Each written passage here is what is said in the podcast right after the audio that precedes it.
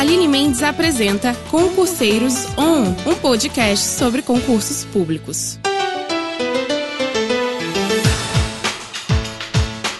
Oi, gente, estamos começando mais um podcast Concurseiros On.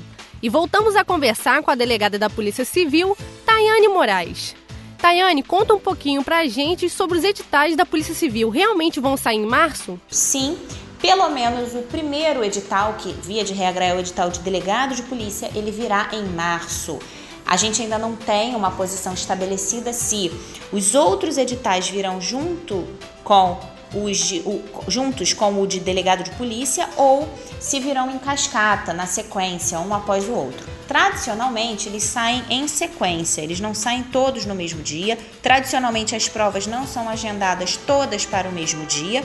E, tradicionalmente, cada um desses editais observa um tempo de intervalo mínimo entre eles, que vai variando entre 15 e 30 dias, podendo, obviamente, ser um intervalo muito maior, como em alguns anos de fato ocorreu.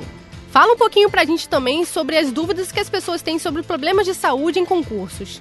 Problema de visão, se for miopia, hipermetropia, astigmatismo e você precisar de lente de contato, óculos e essas coisas para poder enxergar, você não precisa se inscrever em portador de necessidade especial. Eu sou o maior exemplo disso, eu tenho uma miopia altíssima, uso lente de contato. À época do concurso já fazia uso da lente de contato e me inscrevi na disputa de vagas gerais, tanto quando eu obtive a aprovação para o cargo de inspetor de polícia, como quando eu obtive a aprovação para o cargo de delegado de polícia, tá? Então, é, miopia, que foi exatamente o caso concreto proposto aqui, né, questionado aqui, não dá ensejo a você disputar vagas especiais, ok? Eventual problema mais profundo de saúde, onde realmente possa estar comprometida é, alguma coisa mais delicada da sua saúde, aí você deve analisar o anexo respectivo no edital para verificar se você se enquadra ali naquele, naquele perfil de inscrição e mais, se o seu problema de saúde viabiliza a sua própria participação no certame, dadas as peculiaridades da atuação policial, do cargo policial ser peculiar dentro da administração pública. Perfeito? Uma curiosidade: mais de 10 horas líquidas é mito ou verdade? Pessoal, isso é mito, ok? Eu vou repetir: isso é mito. O que, que acontece? O seu estudo, a boa preparação para concurso, ela não deve se basear em horas de estudo, mas em rendimento do estudo. Nós não somos robôs, nós somos seres humanos. Existem dias em que nós estamos mais predispostos a estudar, do português claro, dias que nós estamos afim de estudar. Existem dias que nós estamos mais cansados, mais estafados. Nesses dias, o rendimento tende a ser menor. Então, é, você pode sentar um dia para estudar, em duas horas de estudo você decolar, estudar para caramba, assimilar, absorver o conhecimento, que é o que de fato importa. Em duas horas você ter produzido muito. E no dia seguinte, por alguma outra razão da vida, em quatro horas de estudo, você não ter conseguido render o que você rendeu no dia anterior para uma hora, por exemplo. Então, horas líquidas é uma forma de você se enganar, tá? O que você deve observar é o seu rendimento dentro daquelas horas. Obviamente, o ideal é você separar o máximo de horas de estudo que você tem condições dentro da sua rotina. Ah, Tayane, eu só posso três horas por dia, ou quatro, ou duas de manhã e duas de noite, ou enfim, seis no final de semana e durante a semana duas por dia. Você vai distribuir a sua disponibilidade de horas, mas toda vez que você sentar para estudar, o seu compromisso não deve ser com o cronômetro, deve ser com a sua absorção de conhecimento. Então, você deve prestar muita atenção exatamente para isso para é, se você está de fato absorvendo o que você está estudando. E aí sim você vai ter uma preparação produtiva, você vai ter resultados, porque você não vai conseguir comprovar na hora da prova que você estudava 10 horas líquidas por dia. Você vai conseguir comprovar na hora da prova que você obteve o conhecimento acerca daquele tema. Então foque na absorção de conhecimento. Horas servem para um parâmetro inicial, para você estabelecer como vai ser a sua rotina agora que você é um concursando. Eu vou dedicar tantas horas para o estudo, mas obviamente você deve render no máximo daquelas horas que você tem disponível. Se você não tem 10 horas líquidas de estudos por dia, você está fora do concurso de jeito nenhum.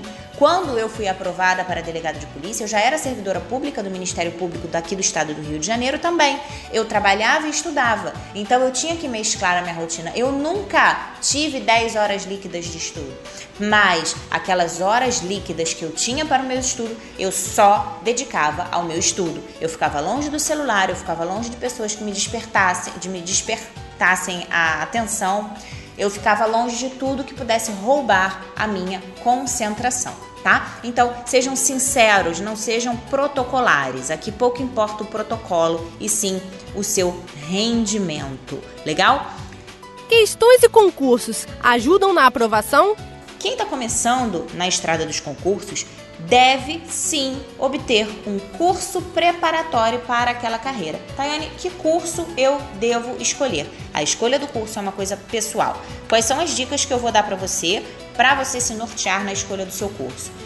Verifique junto às pessoas que você conhece ou pesquise os cursos que têm um nome no mercado. Um nome que eu falo é comprometimento com o aluno, que tem algum tipo de expertise no segmento, um curso que não seja um curso inventado para tomar o seu dinheiro e não te preparar. Procure um nome no mercado. Tá? A partir desse grupo de cursos, e aí você vai sempre girar em torno de quatro ou cinco marcas, você deve abrir a turma do seu interesse e ver o time de professores, se você conhece aqueles professores ou se você não conhece. Em conhecendo, você deve verificar se existem aqueles que você não gosta, que você já teve aula e achou ele fraco, ruim, não se adequou ao perfil de ensino daquele professor, para você conseguir o maior número de professores que você goste. Se você não conhece os professores, nunca ouviu falar, tente pesquisar nas redes sociais ou com amigos que estão preparando para concurso também, para ver o que você consegue levantar sobre aqueles professores. O boca a boca é sempre a melhor pesquisa de campo que você pode fazer, tá? E depois você verifica quando você já viu o time de cada marca e já viu quais são as formações que você prefere, já excluiu daqueles cinco ou seis uns três e ficou com outros três para decidir, você deve avaliar a carga horária daquela turma. É bom que você prime por cursos que tenham uma carga horária mais farta, porque significa um maior aproveitamento do seu investimento, tá? Então, fazer curso é importante? É muito importante. Mas você deve tomar um cuidado de não ficar viciado em fazer curso. Ou seja, você compra um curso, acabou, compra outro, acabou, compra outro, acabou, compra outro, acabou. Isso é uma péssima estratégia. Você deve fazer um curso para pegar base, para formar o seu material e em seguida, depois de encerrada essa turma, você deve estudar o seu material, passando para livros, passando para materiais de apoio, passando para outro tipo de ensino. E eventualmente, numa matéria em que você tenha maior deficiência, maior dificuldade, aí sim você contrata um módulo específico daquela matéria para você aprimorar o seu conhecimento, para você melhorar o seu rendimento, tá? Então, minha dica é fazer um curso e depois se dedicar a módulos isolados da matéria. Resolução de questões, como isso fica na sua preparação? Resolução de questões é de suma importância para você testar o conhecimento que você julga ter absorvido, tá? Então, se você estudou e você não coloca aquilo sob teste, não coloca aquilo à prova, você nunca vai ter a exata dimensão de se o seu estudo está efetivamente funcionando ou não. Então, resolução de questões faz sim parte da preparação do concursando que obtém a aprovação. Bacana? Conta pra gente mais dicas. Pessoal, agora como eu combinei com vocês, eu deixo a parte final, aquelas dicas, né? Vamos ressaltar algumas dicas. Então, a primeira dica Mantenha foco no seu objetivo, não olhe para o lado. Eu falo isso porque porque o concursando é um dos seres humanos que mais, é uma categoria de ser humano que mais se boicota tá? Então é muito comum durante a caminhada, por ser uma caminhada bem solitária, um momento onde você tem que necessariamente ficar ali sozinho, em silêncio, lendo, absorvendo conhecimento, você começa a olhar para o lado e você pensa que a realidade de todo mundo é melhor do que a sua. Porque o fulaninho tem mais dinheiro para investir no concurso do que você, o Beltraninho não tem problema de saúde na família como você tem, o Ciclaninho tem uma facilidade para aprender coisa que você não tem, e aí você vai criando barreiras para você tá? Deixa eu explicar um negócio para vocês.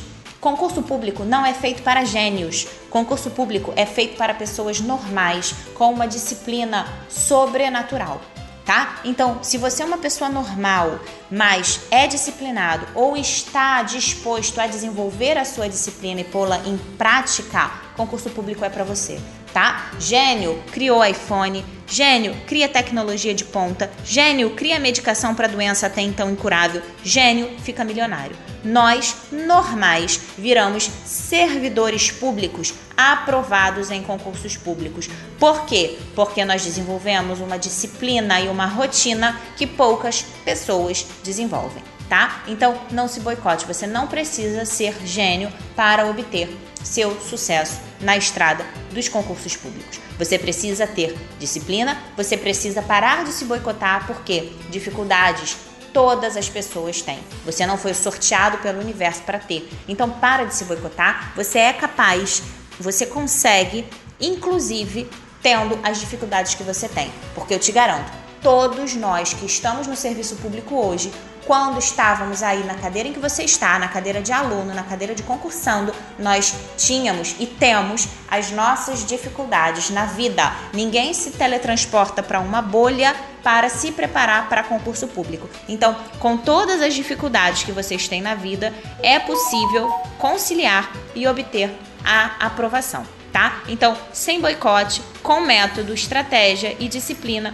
vocês vão conseguir o sucesso, o êxito nessa estrada. Essa é a principal dica que eu posso ressaltar para vocês, tá certo?